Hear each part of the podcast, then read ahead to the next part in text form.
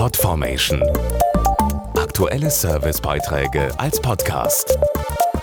Regelmäßige Infos und Tipps aus den Bereichen Lifestyle und Buntes.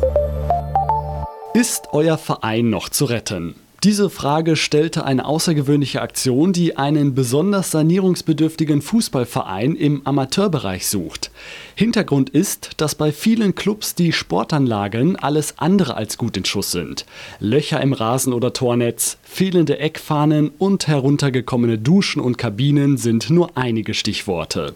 Zu gewinnen gibt es eine satte Sanierungsleistung im Wert von 20.000 Euro, um den Verein auf Vordermann zu bringen.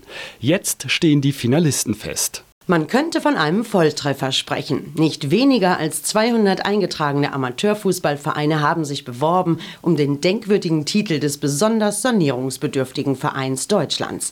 Jurymitglied und Ex-Nationalspieler Lars Ricken kann sich gut in die Amateurfußballer und Freizeitkicker hineinversetzen. Ich glaube, im Breiten- und Amateursport hat das natürlich auch alles viel mit Leidenschaft und Herzblut zu tun. Das wird unentgeltlich gemacht und dann nimmt man eben auch schlechte Plätze, schlechte Umkleidekabinen, Bälle, die nicht so toll sind, ein Stück weit in Kauf.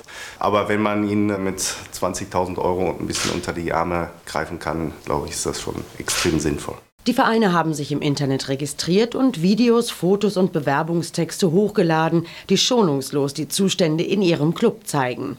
Neben der Expertenjury stimmten die Besucher der Voltaren Aktionsseite per Online-Voting darüber ab, welche sechs Clubs in die Endrunde einziehen. Und jetzt im Finale entscheiden die User ganz allein, welcher Verein schließlich die 20.000 Euro Sanierungsleistung erhält. Also auf zum Voten auf www.vereinsretter.de. Das freut auch Jurymitglied und National Nationalspieler Mats Hummels. Ich habe jetzt selber in der Jugend eher selten auf solchen schlechten Bedingungen gespielt, aber ich glaube, dass es da genug Leute gibt, die eben sehr häufig auf schlechten Plätzen gespielt haben, denen dann geholfen werden kann.